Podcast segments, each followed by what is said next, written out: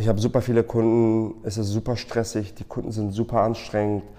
Ich erhalte WhatsApp-Nachrichten um 22 Uhr über irgendwelche Änderungen an der Website und ich muss dann nochmal aufstehen und was ändern. Mit Online-Shops ist es besonders schwierig, weil das immer alles bis gestern muss.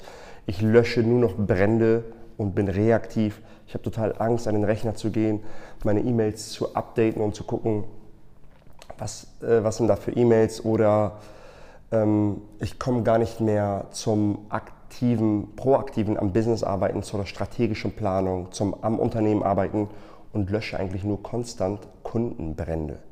Wenn es jetzt Dinge sind, in denen du dich wieder gefunden hast, die Sachen, die ich gerade erzählt habe, dann empfehle ich dir das Video auf jeden Fall. Dann solltest du auf jeden Fall dranbleiben. Wenn du dich gerade vielleicht mit jemand anderem darüber unterhalten hast, zeig ihm das Video, verlinke ihn darauf, denn ich bin mir sicher, dass du nach diesem Video viel mehr Klarheit haben wirst. Also, let's jump right into it. Hallo und herzlich willkommen zum Finally Freelancing Podcast, dem Podcast für Freelancer aus der Kreativ- und Digitalbranche. Wir helfen nämlich genau diesen Freelancern, sich von der Zeit gegen Geldkette zu lösen, um planbar und verlässlich Neukunden zu gewinnen. Auf unserer Website finally-freelancing.de erfährst du genau, wie wir das machen, für wen wir das machen und bereits gemacht haben und ob es was für dich wäre. Folge uns zusätzlich auf Instagram unter finally-freelancing für tägliche Behind-the-Scenes-Aufnahmen und Quick-Tipps, die du direkt umsetzen kannst. Und jetzt freue ich mich sehr auf dich und wünsche dir viel Spaß bei unserer heutigen Podcast-Folge. Let's go! Hallo und herzlich willkommen zu unserem heutigen Video-Podcast. Mein Name ist Marwan, ich bin der Gründer der Finally Freelancing Beratung und in unserem heutigen Video möchte ich dir mal ein paar Dinge mitgeben, die dir dabei helfen werden, weniger Stress mit Kunden zu haben, weniger reaktiv zu sein, weniger das Gefühl zu haben, dass du konstant untergehst im Tagesgeschäft und gefühlt immer springen musst, wenn der Kunde zuckt. First things first, ich werde hier rüberschielen, damit ich keinen Punkt vergesse. Deswegen nicht wundern, da habe ich mir ein paar Notizen gemacht. Und das, was ich dir jetzt mitteile, ist aus meiner Erfahrung von sechs Jahren Freelancing und jetzt auch, nachdem ich die Finance Freelancing gegründet habe, aus der Erfahrung in der persönlichen Zusammenarbeit mit 270 Freelancern, Schrägstrich Selbstständigen und Agenturinhabern, Unternehmern, die immer wieder aufkommen. Also die Probleme sind immer wieder aufgekommen und ich sehe da mal einen gemeinsamen Nenner. Die Leute sagen dann immer, oh ja, ich habe super viele Kunden, es ist super stressig, die Kunden sind super anstrengend ich erhalte WhatsApp-Nachrichten um 22 Uhr über irgendwelche Änderungen an der Website und ich muss dann nochmal aufstehen und was ändern. Mit Online-Shops ist es besonders schwierig, weil das immer alles bis gestern muss.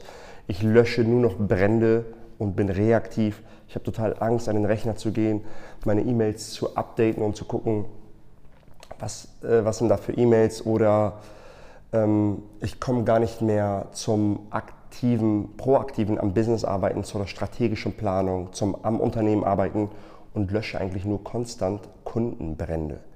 Wenn es jetzt Dinge sind, in denen du dich wieder gefunden hast, die Sachen, die ich gerade erzählt habe, dann empfehle ich dir das Video auf jeden Fall. Dann solltest du auf jeden Fall dranbleiben. Wenn du dich gerade vielleicht mit jemand anderem darüber unterhalten hast, zeig ihm das Video, verlinke ihn darauf, denn ich bin mir sicher, dass du nach diesem Video viel mehr Klarheit haben wirst. Also, Let's jump right into it.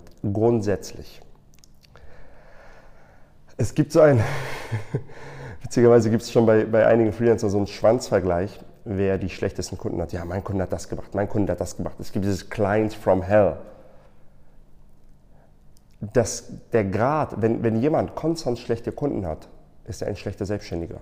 Punkt. Der Kunde ist nicht schuld, du bist schuld. Es gibt schlechte Kunden und es gibt Leute, die, mit denen man nicht gut arbeiten kann. Aber erst einmal bist du kein guter Freelancer, selbstständiger Agenturinhaber, wenn du konstant schlechte Kunden hast.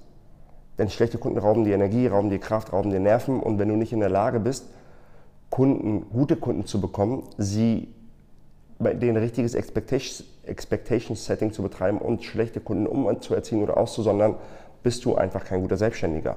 Und ich sage das jetzt bewusst so provokant, weil mir das auch passiert ist eine ganze Zeit lang. Und die, wir haben zwei, also es hat zwei, zwei Seiten hat dieses Problem. Das eine ist die Kundenseite. Es gibt Kunden, die wirklich anstrengend sind. Aber die andere Seite ist aber auch, Du als Selbstständiger ist es häufig immer eine mangelnder Mut und mangelnde Klarheit. Du betreibst kein Expectation Setting. Wenn du mit dem Kunden in der Angebotsphase bist, in der Phase kurz bevor der Auftrag zustande kommt, sagst du zu allem Ja und Amen. Du nickst, kriegen wir schon hin, ja, kein Problem. Wenn es mal vorkommt, ist auch kein Problem, nur um den Deal über die Bühne zu kriegen. Die Rechnung zahlst du dann während der Zusammenarbeit. Du hast keine Expectation Setting betrieben. Das heißt, es ist so, als wenn du und der Kunde ein Spiel spielt und du ihm die Regeln nicht kommuniziert hast. Ich habe das auch mal in einem alten Video von mir erwähnt. Da habe ich aber erst mit 40, 50 Kunden, glaube ich, gearbeitet. Jetzt habe ich mittlerweile mit mehr als fünfmal so vielen Kunden gearbeitet. Das heißt, wenn du mit dem Kunden ein, ein, ein, ein Projekt eingehst, dann geht ihr eine Beziehung, eine Geschäftsbeziehung ein. Ihr spielt ein Spiel zusammen. Das nennt sich Business. Er muss deine Regeln des Spiels kennen, du musst seine Regeln des Spiels kennen. Ihr müsst euch auf diese Regeln committen. Das heißt, wenn ihr jetzt anfangt, Fußball zu spielen, aber du hast dem Kunden noch nie die Regeln gesagt und er fängt an, einen Ball in die Hand zu nehmen und zum Tor zu laufen und den, den Ball äh, ins Tor zu schmeißen und du sagst, hey, stopp mal, Handspiel ist verboten und sagst, hey, warum? Jetzt, wo ich gerade ein Tor gemacht habe, sagst du das, aber du hast mir nie gesagt. Was ich damit sagen möchte, hab klare Expectation Setting, bevor das Projekt anfängt. Lieber Kunde, Feedback-Schleifen sind innerhalb von drei Werktagen zu erwarten von dir, wenn du möchtest, dass wir die Deadline einhalten. Sonst hast du keinen Anspruch auf die Deadline. Ganz einfach. Zweiter Punkt. Ich, ich mache jetzt einfach durch die Bank hinweg nicht sortiertes. Zweiter Punkt. Lieber Kunde, ähm, wenn du Feedback an uns hast, dauert das maximal 48 Stunden. In der Regel schaffen wir es schneller, aber bis zu 48 Stunden haben wir Zeit. Plötzlich hast du dir die Reaktivität genommen. Plötzlich musst du keine Angst haben, wenn du mal einen ganzen Tag lang im Deep Work, Deep Work bist und keine Kunden-E-Mails checkst. Und dann sagst du, ja Marwan, aber meine Kunden, bei denen brennt mal die Hütte und was, wenn es mal eilig ist? Kein Problem, dafür gibt es auch eine Lösung. Lieber Kunde, du hast ein E-Commerce-Unternehmen, ich verstehe, dass mal wichtige Dinge vorkommen können und das, was mit Geld zu tun hat. Wenn es eine dringende Sache ist, kommuniziere es mit bitte dringend. Ich weiß, dass es dringend ist, das ist ein Fastlane-Ticket, das ziehe ich vor, das wird aber mit einem doppelten Stundensatz faktoriert. Plötzlich hast du dringende Sachen sanktioniert und jedes Mal, wenn ich das meinen Kunden sage, dass sie das machen sollen, plötzlich hat der Kunde kaum noch dringende Sachen. Natürlich ist alles dringend aus Kundensicht, wenn es für ihn keine Ausmaße hat. Ob es teurer wird, ob es günstiger wird, natürlich verlangt er dann alles. Und man kann es ihm auch nicht verübeln. Er kennt das gar nicht anders. Er weiß gar nicht, woran er ist. Die Kunden sind Unternehmer und sie freuen sich darüber extrem, wenn sie genau wissen, das sind die Spielregeln, das darf ich, das darf ich nicht. Punkt. Und du bist nicht ein schlechter, schlechte Unternehmerin, wenn du das machst. Im Gegenteil, die Kunden schätzen dich eher, die schätzen deine Autorität und du bist auf einer Augenhöhe mit denen. Weil das sind in der Regel Selbstunternehmer, die sagen, oh, wow, guck mal, wie die oder der Business macht. Und wenn die sagen, ja, aber ich hätte mir was anderes, dann sagst du, lieber Kunde, wenn ich anfange, deine Sachen konstant vorzuziehen, du möchtest ja auch nicht, dass deine Sachen, dass andere Sachen, deinen Sachen vorgezogen werden und wir Gefahr laufen, deine Deadline nicht einzuhalten. Deswegen habe ich diese Regeln. Ah ja, okay, stimmt. Das heißt, das Erste ist das Wichtigste, nachdem du das Video geschaut hast. Setze dich hin, schreibe dir mal deine Regeln runter, die du hast für deine Kunden oder die du erwartest für deine Kunden. Schau dir deine Probleme an, die aufkommen, die Symptome. Gucke dir die Wurzel dieser Probleme an, mangelndes Expectation Setting. Ich bin zu reaktiv. Der Kunde schreibt mir auf fünf Kanälen vielleicht, auf E-Mail, WhatsApp, ähm, Slack und manchmal auf Skype. Und ich bin all over the place. Hm, vielleicht wäre es an der Zeit für dich, einen einheitlichen Kommunikationskanal festzulegen. Für jeden Kunden. Keiner bekommt eine Extrawurst. Dass du sowas einmal runterschreibst für dich und sagst, okay, das sind meine Regeln. Das sind meine Regeln. Jeder Kunde, den ich jetzt neu bekomme, bekommt vor Abschluss eines Auftrags diese Regeln mit und sagt, das, das, das, ist das alles in Ordnung für dich, lieber Kunde? Ist es angekommen? Ja, ist es. Wenn er Probleme hat damit, kannst du entweder Dinge sanktionieren, wie dieses Fastlane-Ticket-Beispiel, was ich hier gerade erklärt habe, oder aber, das gibt dir eine Verhandlungsposition. Okay, lieber Kunde, wenn du möchtest, dass ich konstant über WhatsApp erreichbar bin, das ist eigentlich ein 24-7-Support. Das ist ein Aufpreis von 25%. Und vielleicht sagt der Kunde, ja, okay, cool, machen wir, kein Problem. So, aber es gibt dir eine Basis, von der du verhandeln kannst. Und das ist eine bewusste Entscheidung, die du getroffen hast, dann schmerzt sich das auch nicht mehr so, weil du sagst, hey, der Kunde bezahlt ja einen extra dafür. Ich habe einen extra von 3000 Euro für den nächsten Monat, für die nächsten zwei Monate, weil ich diesen 24-7-Support mit angeboten habe. Period. So. Das ist das erste Expectation Setting. Jetzt sagst du, ja, Marwan, schön und gut. Ich habe jetzt einen Kundenstamm von sieben Kunden und diesen äh, mehr oder weniger stressen mich viele dieser Kunden. Einige mehr, andere weniger. Das wollte ich damit sagen.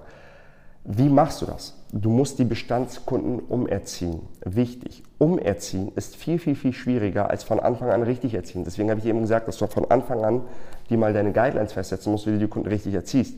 Aber umerziehen ist, als wenn ich ein Kind habe, was drei Jahre alt ist und es darf jeden Tag mit dem iPad spielen. Plötzlich von einem auf den anderen Tag sage ich, kein iPad mehr heute. Ich habe gelesen, dass es total schlecht ist für Kinder. Weg vom iPad. Und es heult und es quengelt. Natürlich heult es und quengelt es. Es war vorher das iPad gewöhnt, jeden Tag. Das heißt, der Kunde ist konstant das gewohnt, das ist sein Standard und du nimmst ihn jetzt weg, sagst hier, Naomi, ich habe ein Video von Final Freelancing geschaut und ich setze das jetzt um. So funktioniert das natürlich nicht. Das heißt, wie funktioniert das? Wer gewinnt in so einer Verhandlung? Ich würde dir auch nicht empfehlen, jetzt zu einem Kunden zu gehen und denen das vorzutragen, weil du läufst Gefahr, dass du die Kunden verlierst. Denn wenn der Kunde Nein sagt, ziehst du den kürzeren, dir bleibt Umsatz weg. Das heißt, wie machen wir das? Du musst dafür erst einmal, fragst du dich, oder du, ich fange mal so rum an, du musst dich in eine Position bringen, dass dir der Ausgang einer solchen Verhandlung egal ist. Das ist die beste Verhandlungsposition.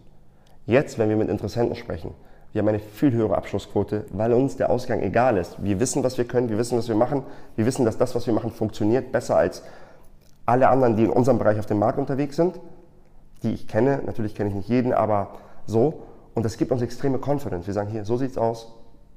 Wir können dir eine Zusammenarbeit anbieten, so sieht's aus, hast du Bock oder nicht. Period. So, wenn nein, no hard feelings. Weil uns der Outcome in Anführungsstrichen, natürlich ist er nicht egal, natürlich hätten wir gerne Neukunden, aber es ist nicht schlimm, wenn das Gegenüber Nein sagt. Und du musst dich in so eine Position bringen mit so einer Kundenverhandlung. Das heißt, bei dir, wie bringst du dich in so eine Position? Wenn du eine 90-prozentige Auslastung hast und sagst, ich habe eine nächste Jobanfrage, wenn ich die annehmen würde, hätte ich eine 120-prozentige Auslastung. Das heißt, statt 40 Stunden arbeite ich 50 Stunden die Woche. Oder, oder ja, 50, 48 Stunden die Woche, jetzt, wenn es genau 20 Prozent sind. Ähm, ja, was macht das mit dir? Du hast sowieso zu viel zu tun. Das ist jetzt die Zeit, wo du die unteren 20 Prozent deines Kundenstamms abschneidest. Das ist die Zeit, um Kunden umzuerziehen. Und wie gehst du dann vor? Du schaust dir die unteren 20 Prozent oder den, den untersten Kunden an und sagst, der nervt mich. Ist das vielleicht ein zu geringer Stundensatz aus der Vergangenheit? Sind das vielleicht blöde Konditionen? Will er immer alles bis gestern? Ähm, musst du bei ihm immer vor Ort sein? Das ist vielleicht eine Agentur, wo du vor Ort sein musst und hast einen Tagessatz von 320 Euro. Oh mein Gott. So, der nervt. Sag nicht, lieber Kunde, du nervst, tschüss. Alles hat seinen Preis. Stell dir die folgende Frage. Was muss passieren, damit es Spaß macht, mit dem Kunden weiterzuarbeiten. Hm, dass ich nicht mehr so kurzfristig reagieren muss. Also eine Reaktionszeit von 48 Stunden muss er mir geben. Ich müsste meinen Tagessatz auf 500 Euro raisen, mindestens, damit das überhaupt Spaß macht. Oder auf 600 Euro. Oder, ich, ich, oder das lohnt sich gar nicht mehr. Das habe ich häufig. Diese kleinen Sachen lohnen sich gar nicht mehr. Das sind ein, zwei Änderungen im, im Monat. Das Rechnungsschreiben für die Änderungen bedarf fast mehr Zeit als die Änderungen, die ich an der Website vornehme. Und die paar hundert Euro, die ich in Rechnung stelle, es müsste eigentlich ein fester Preis sein, den immer monatlich zahlt, so wie ein Retainer. Ähm, und ich müsste es einem Mitarbeiter von mir übergeben können. Das sind meine Dinge. Dann würde ich mit dem weiterarbeiten. Cool. Jetzt kannst du zu dem Kunden gehen und sagen, lieber Kunde, ich bin gerade überbucht, ich habe extreme Anfragen. Die neuen Anfragen sind zu einem Stundensatz von X. Idealerweise viel mehr als der Kunde, der derzeit zahlt.